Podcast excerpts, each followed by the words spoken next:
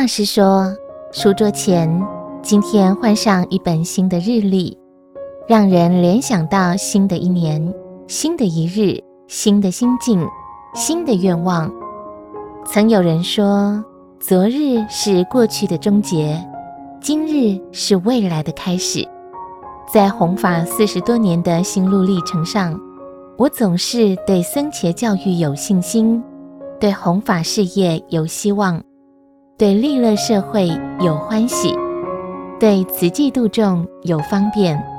每天面对的都是崭新的一日，不知何谓终结，何谓开始。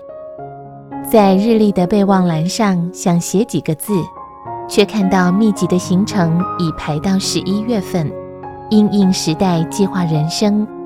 我的生活似乎在已拓好的版本上着上颜色而已。